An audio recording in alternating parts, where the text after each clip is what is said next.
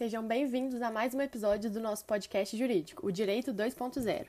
Como vocês já sabem, nós somos uma organização 100% independente, sem fins lucrativos, que visa difundir conhecimentos jurídicos para graduandos, graduados em direito, profissionais da área ou para qualquer curioso com esse mundo que tanto nos fascina.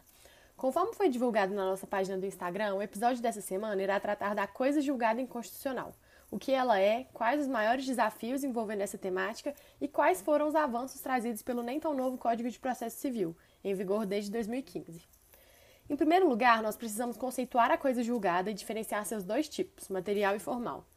Já é sabido pelos nossos ouvintes que a coisa julgada se refere à indiscutibilidade de uma decisão judicial. E quando essa indiscutibilidade limita-se ao processo onde ela foi proferida, nós dizemos que há a coisa julgada formal. A coisa julgada formal, então, é a imutabilidade da decisão dentro de um processo, seja pelo esgotamento das vias recursais, seja pelo decurso do prazo do recurso cabível.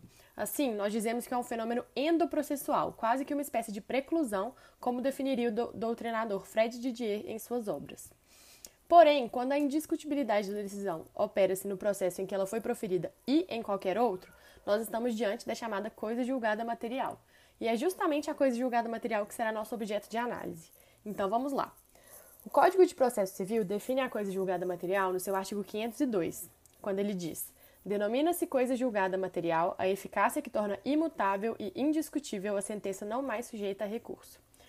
Sobre essa definição, o doutrinador Elípio Donizete diz que o conceito trazido pelo Código é bastante falho, já que o legislador leva em conta apenas o aspecto da imutabilidade e da indiscutibilidade da sentença, e não das relações jurídicas do seu cunho processual ou material.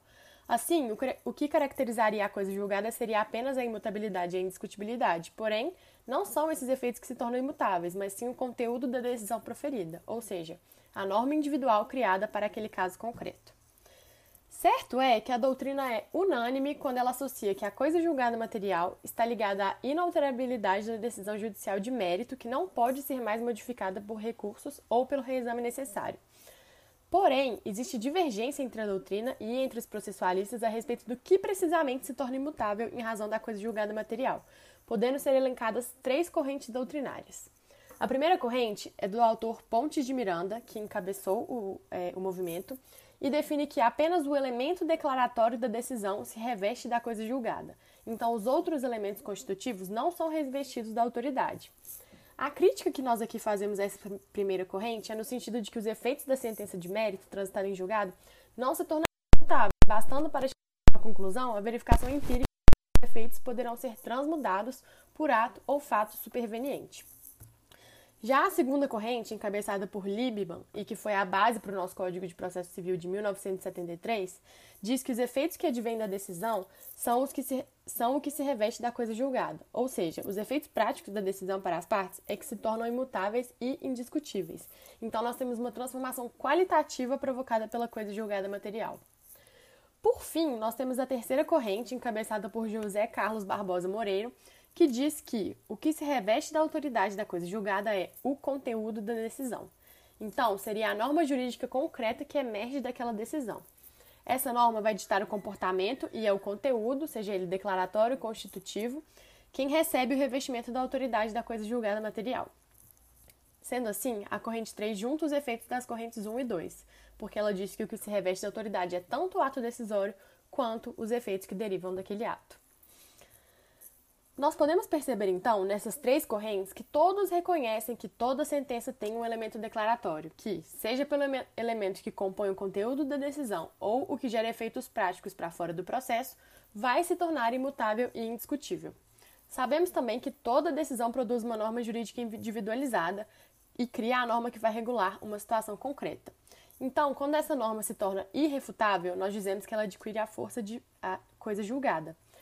Assim, nós vamos então poder concluir que a coisa julgada é a indiscutibilidade da norma individualizada contida numa decisão judicial. Agora que você já sabe tudo sobre o conceito da norma julgada, vem com a gente entender um pouco de como ela é tratada pelo nosso ordenamento. Vamos lá! Conforme expresso no artigo 5 inciso 36 da Constituição Federal, a coisa julgada é um instituto primordial para a garantia do princípio da segurança jurídica. Ela assegura a definitividade da decisão que deslinda uma determinada demanda ou conflito, de forma que impede a sua rediscussão, alteração ou desrespeito, seja pelas partes, seja pelo próprio Poder Judiciário. Cabe ressaltar, no entanto, que a coisa julgada não certifica a justiça das decisões, o que permite o questionamento da possibilidade de sua relativização. Justamente por isso, há, na doutrina brasileira, posições que defendem a relativização da coisa julgada e, por consequência, a flexibilização da segurança jurídica, mediante a análise do contraste entre a segurança jurídica e os demais princípios fundamentais do ordenamento jurídico pátrio. Nesse sentido, o valor da segurança jurídica não possui caráter absoluto, de modo que se sujeita ao princípio da justiça das decisões, haja vista que a própria legitimação do sistema jurisdicional reside na eventual correção de suas deliberações errôneas. Cândido Rangel Dinamarco, por exemplo, preleciona que a perspectiva de mutabilidade de uma decisão não desvaloriza sistematicamente o instituto da coisa julgada material, mas postula cautela para situações extraordinárias, que, por sua vez, devem ser tratadas utilizando critérios também extraordinários.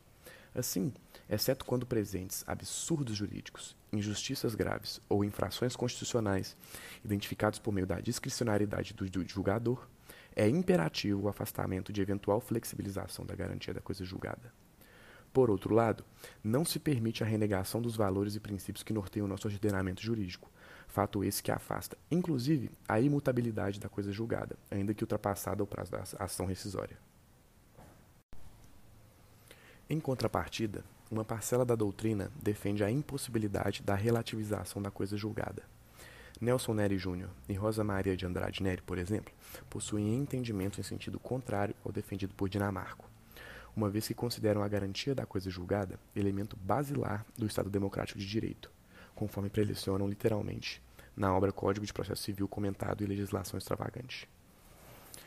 A supremacia da Constituição está na própria coisa julgada, enquanto manifestação do Estado Democrático de Direito, não havendo princípio que possa opor-se à coisa julgada, como se essa estivesse abaixo de qualquer outro instituto constitucional. Quando se fala na intangibilidade da coisa julgada, não se deve dar ao instituto tratamento jurídico inferior, de mera figura do processo civil, regulada por lei ordinária, mas, ao contrário, deve-se impor o reconhecimento da coisa julgada com a magnitude constitucional que lhe é própria. Cumpre registrar ainda o entendimento de Leonardo Greco, que, em alusão à jurisprudência da Corte Europeia de Direitos Humanos, reconhece a coisa julgada como necessária à tutela jurisdicional efetiva, de modo que o Estado deve garantir a plena e definitiva fruição do direito certificado pela decisão de mérito. Aliás, caso o Estado não cumpra essa função, a jurisdição nunca assegurará, em definitivo, a eficácia concreta dos direitos dos cidadãos. Todavia, o Supremo Tribunal Federal, em alguns casos, vem relativizando a coisa julgada, especialmente nas ações de investigação de paternidade, onde não foi possível a realização de exame de DNA, como é o caso do recurso extraordinário 363-889 do Distrito Federal, com relatoria do ministro Dias Toffoli, julgado em 2 de junho de 2011. A Corte, em juízo de ponderação de princípios, entendeu que a dignidade da pessoa humana, em seu aspecto relacionado à busca da identidade genética, deveria prevalecer em relação ao princípio da segurança jurídica, o que demonstra que a mitigação da força da coisa julgada poderá ocorrer em casos específicos. E, não obstante a isso, é justo salientar que o Estado democrático de direito tem como um dos seus pilares máximos a ideia de segurança e garantia aos cidadãos, e o Instituto da Coisa Julgada se revela importante garantia constitucional e basilar direito fundamental, bem como um instrumento necessário à eficácia concreta do direito à segurança jurídica, esculpido no artigo 5 da Constituição Federal de 1988. Ademais, consoante assevera Isabel de Abreu Machado Dercy, as modificações da jurisprudência não podem configurar surpreendentes reviravoltas judiciais, sem que o juiz atenue os efeitos da mudança, protegendo a confiança e a boa-fé daqueles que tinham pautado seu comportamento de acordo com os comandos judiciais que já foram superados. Vê-se dessa forma que a proteção à confiança leva em conta a boa-fé do cidadão, que acredita e espera que os atos praticados pelo poder público sejam lícitos e, nessa qualidade, serão mantidos e respeitados pela própria administração e por terceiros. Em avanço, Segundo Walter de Araújo, em sua obra sobre o princípio da proteção da confiança, o princípio da, da, proteção precisa consagrar a possibilidade de defesa de determinadas posições jurídicas do cidadão diante de mudanças de curso inesperadas promovidas pelo legislativo, judiciário e pelo executivo.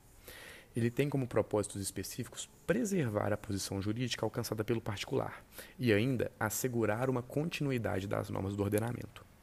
Trata-se, portanto, de um instituto que impõe freios contra um excessivo dinamismo do Estado, que seja capaz de descortejar a confiança dos administrados e que serve como uma justa medida para limitar o poder das autoridades estatais e prevenir violações dos interesses de particulares que atuaram com esteio na confiança. É evidente, por fim, que os postulados da segurança jurídica e da proteção à confiança, enquanto expressões do Estado Democrático de Direito, configuram-se fundamentais, uma vez que se projetam sobre as relações jurídicas, inclusive as de direito público, sempre que se registre alteração substancial de diretrizes hermenêuticas, impondo-se a observância de qualquer dos poderes do Estado, e, dessa forma, permitindo preservar situações já consolidadas no passado e anteriores aos marcos temporais definidos pelos próprios órgãos julgadores. Isto posto, a flexibilização da coisa julgada incorre apenas em casos excepcionais, desde que outros princípios constitucionais sejam gravemente ofendidos. Isso porque é notório que a indiscutibilidade da coisa julgada pode tornar permanente, em alguns casos, decisões injustas, ilegais ou destoantes com a realidade fática. Busca-se, desse modo, harmonizar a garantia da segurança jurídica e estabilidade das situações jurídicas com a legalidade, justiça e coerência das decisões. São duas as hipóteses em que podemos verificar a ocorrência de coisa julgada inconstitucional.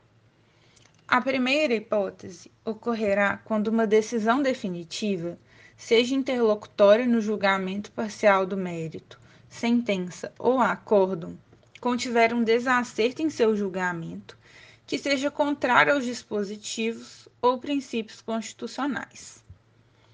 A segunda hipótese ocorrerá quando uma norma jurídica concreta, utilizada como dispositivo da decisão, ou seja, como fundamento para a decisão da lide, for declarada inconstitucional pelo Supremo Tribunal Federal posteriormente ao julgamento desse caso concreto.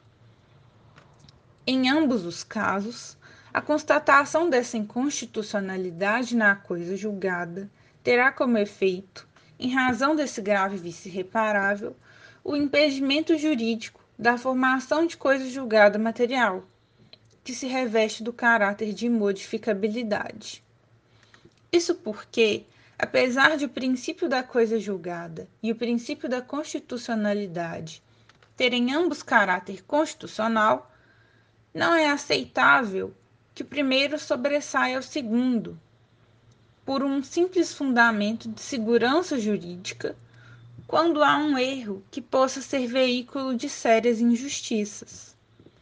É por isso que o vício de inconstitucionalidade na coisa julgada gera a invalidade do ato público, tornando o vício insanável e o título dele derivado inexigível. Justamente por constituir vício insanável, não se submete a coisa julgada inconstitucional aos prazos decadenciais ou prescricionais. No entanto, para preservar os efeitos que porventura já tenham sido produzidos com as decisões inconstitucionais ou com base em norma posteriormente declarada inconstitucional pelo STF, o ato poderá ter eficácia ex nunc, ou seja, os efeitos poderão passar a valer apenas a partir da declaração de inconstitucionalidade. Agora que sabemos quais as hipóteses e os efeitos que podemos verificar a ocorrência da coisa julgada inconstitucional, fica mais fácil trazer a nossa definição. A coisa julgada inconstitucional é, portanto, o caráter do qual se reveste uma decisão de mérito irrecorrível, cujo fundamento diz respeito a um preceito constitucional ou cujo dispositivo está baseado em norma posteriormente declarada inconstitucional pelo STF. Assim, essa decisão de mérito tem apenas uma aparência de coisa julgada, mas não pode ser considerada de fato como coisa julgada. Essa decisão reveste-se dessa aparência pelo seu caráter irrecorrível, por não caber mais recursos contra essa decisão, e também porque ela efetivamente decidiu o mérito na lide. Mas não é verdadeiramente uma coisa julgada, porque o seu fundamento, sendo inconstitucional, a faz modificável e, portanto, inapta a produzir o principal dos efeitos da coisa julgada, que é a promoção da segurança jurídica às partes. Bom, pessoal, agora que vocês já entenderam o conceito de coisa julgada inconstitucional, vamos adentrar melhor na visão que os nossos tribunais superiores, o Superior Tribunal de Justiça e o Supremo Tribunal Federal, possuem sobre esse instituto e o que mudou com o novo CPC. Como vimos, há coisa julgada inconstitucional quando uma decisão judicial transitada em julgado se mostra contrária a um princípio ou norma constitucional. A inconstitucionalidade da sentença pode decorrer de declaração posterior pelo STF da constitucionalidade ou inconstitucionalidade de uma norma em cuja qual se baseou a sentença, ou até mesmo da violação de princípio ou norma constitucional pelo magistrado ao prolatar o julgado.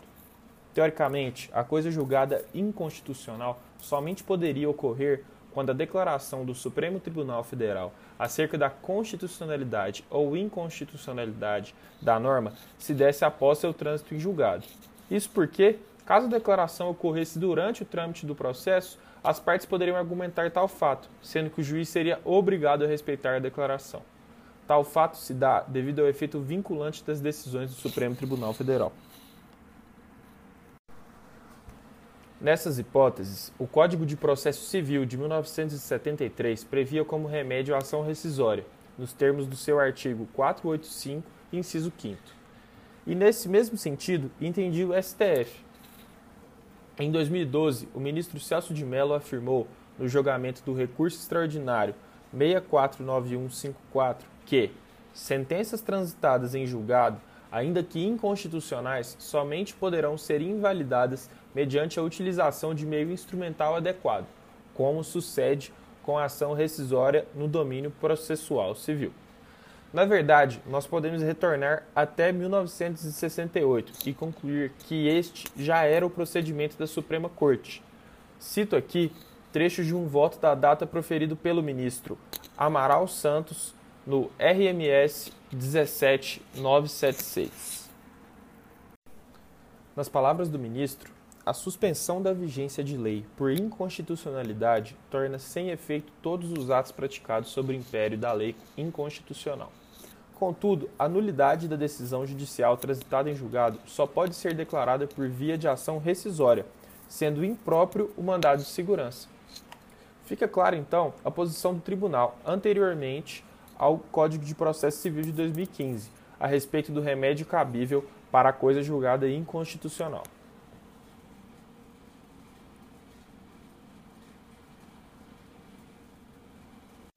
Além disso, vale registrar a posição do doutrinador Gilmar Ferreira Mendes, no sentido de que a coisa julgada inconstitucional encontraria guarido no princípio da segurança jurídica, por tratar-se de proteção a ato singular.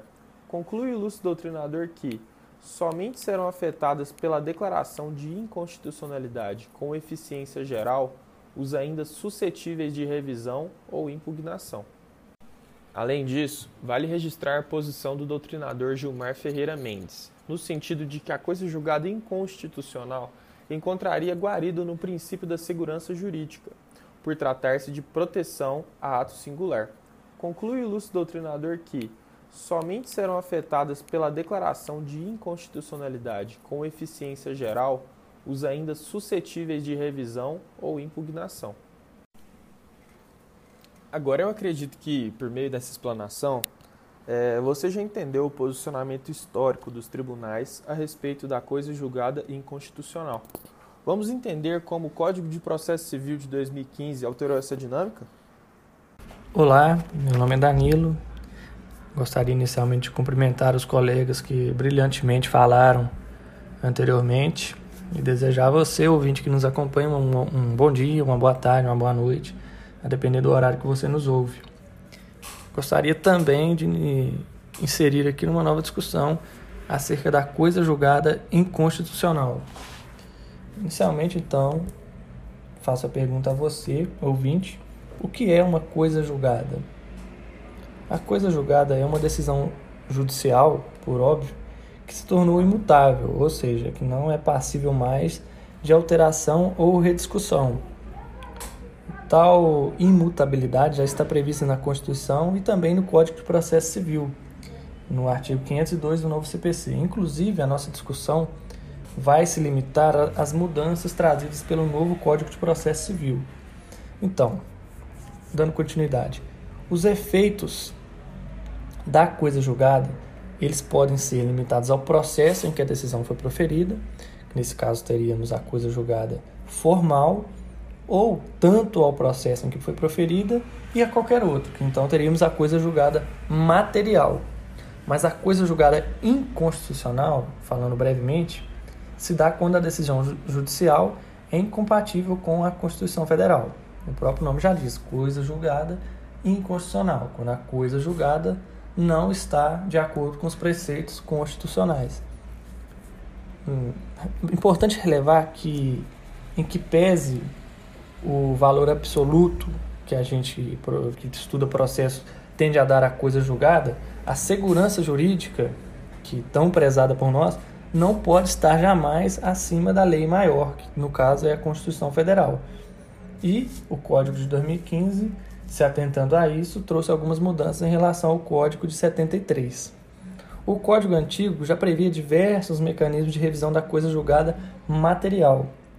Eu vou citar aqui: era a ação rescisória, querela nulitatis, exceptio nulitatis, a correção, que podia ser de ofício ou requerimento da parte, e a impugnação de sentença inconstitucional, que era previsto no artigo 475L, parágrafo 1 e 741, parágrafo único. O Código de Processo Civil de 2015, Lei 13.105 de 2015, manteve a maioria dos meios de revisão que a gente citou do Código de 73. E eu vou falar para vocês os artigos.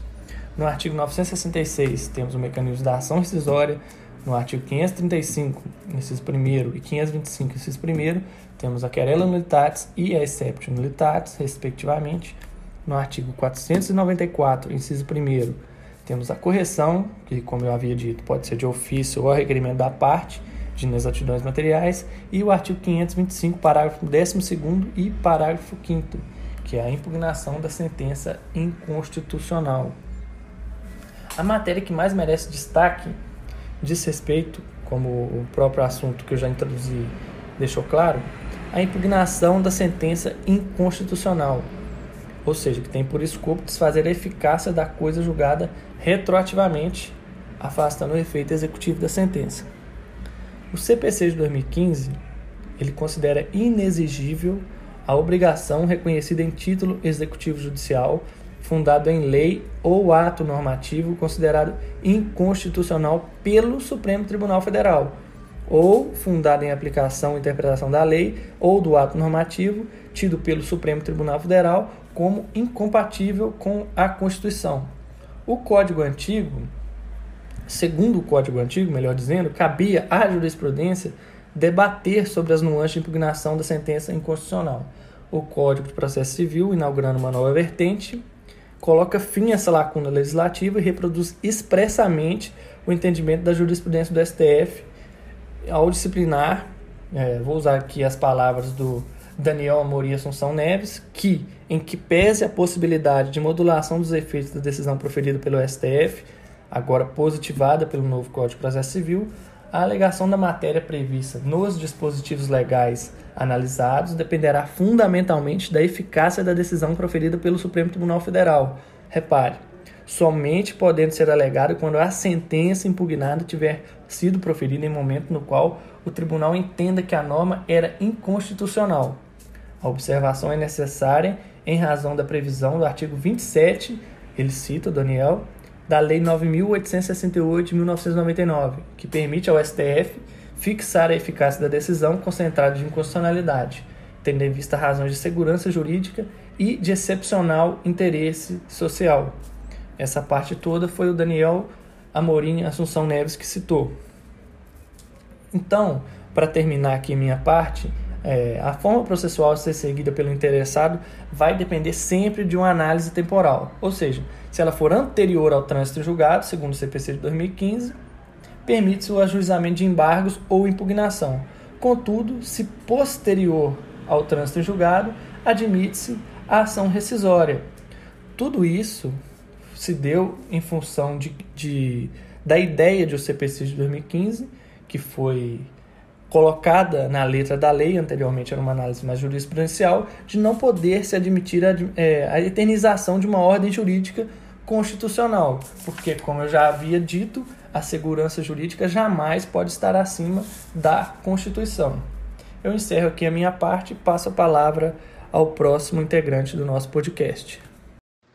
Olá, olá a todos. Meu nome é Renan e antes de qualquer coisa, eu gostaria de desejar um ótimo dia aos colegas de produção, à equipe técnica do programa e a todos os envolvidos, principalmente a você, ouvinte, que acompanha o conteúdo jurídico que a gente periodicamente vem trazendo aqui no podcast.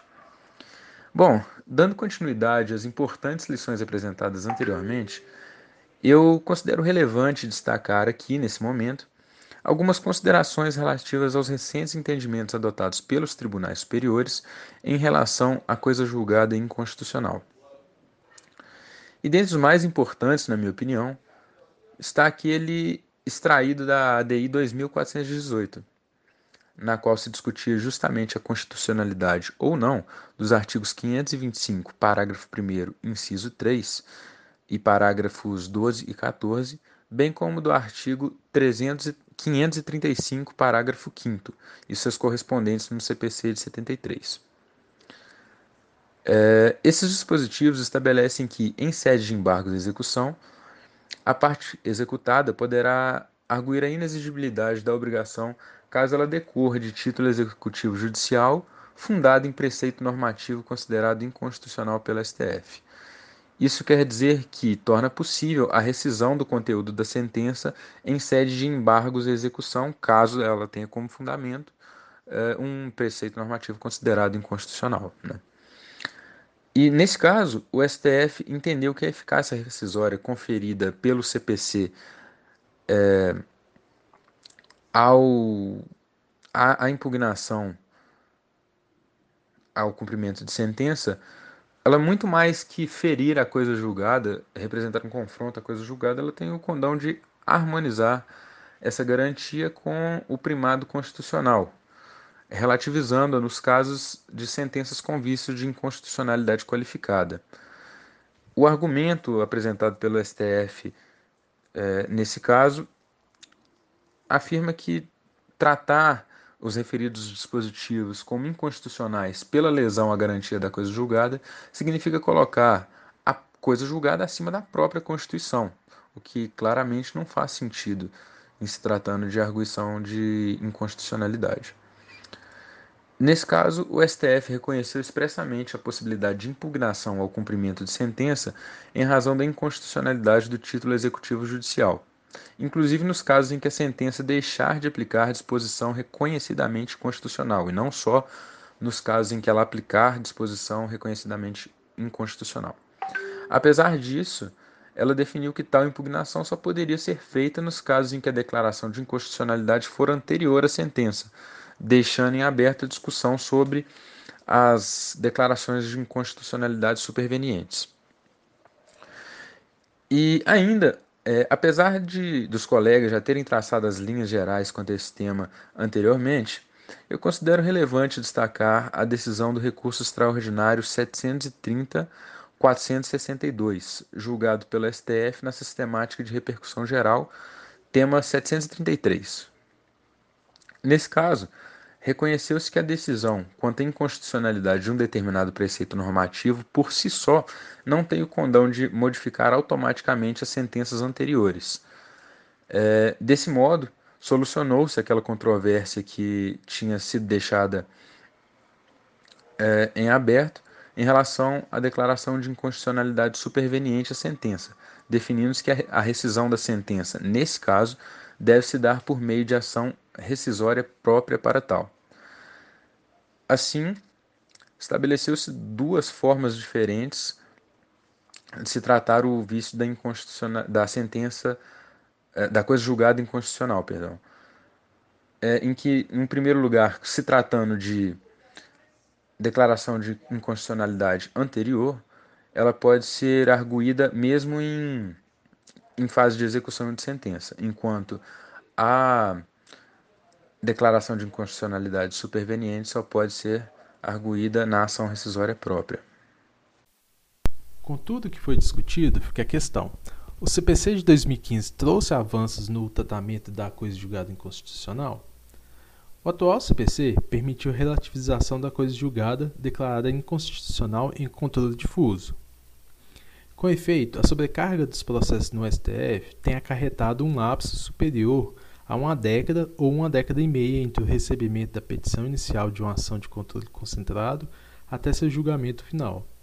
O mesmo pode ocorrer no controle difuso, com retardo do julgamento de uma de suas principais vias, o recurso extraordinário, por um tempo excessivamente longo.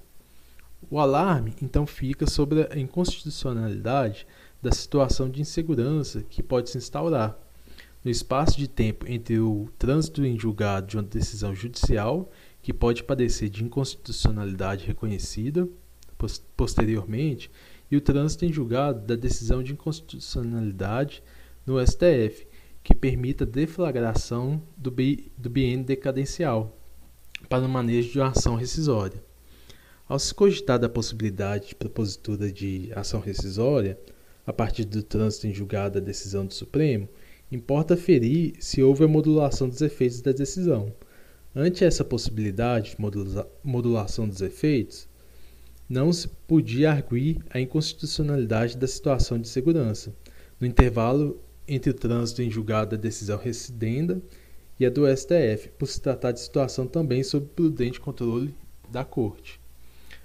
Pode-se afirmar, portanto, que o CPC de 2015 resolveu algumas disputas doutrinárias, Incluiu-se expressamente as decisões proferidas pelo STF em controle difuso de constitucionalidade como hipótese de incidência de, da consequência da norma. Fixou-se o marco temporal da, dessa declaração em relação ao trânsito em julgado da decisão exequenda, ou seja, se anterior, torna-se cabível a impugnação do cumprimento de sentença, se posterior, autoriza a propositura de ação rescisória, cujo prazo decadencial tem como termo a quo da do trânsito em julgado da decisão proferida pelo STF. Por outro lado, a redação do atual código manteve algumas obscuridades, quais sejam a inépcia do uso por equiparação da figura da inexigibilidade da obrigação, a questão da incidência da norma nas hipóteses em que a decisão exequenda tenha deixado de aplicar a norma declarada inconstitucional e, por fim, a falta de definição sobre as consequências do acolhimento dos embargos e ou rescisão da decisão, exequenda. Além disso, o CPC de 2015 trouxe novos desafios, ausentes no código anterior, como a instituição de um termo inicial móvel para o prazo decadencial da, da ação rescisória. Bom, por hoje nós ficamos por aqui. É, faremos uma live na, na quinta-feira, dia 25 de março, onde teremos a oportunidade de responder as perguntas enviadas por vocês no canal do Teams. É, aguardamos vocês lá. Um grande abraço e até a próxima.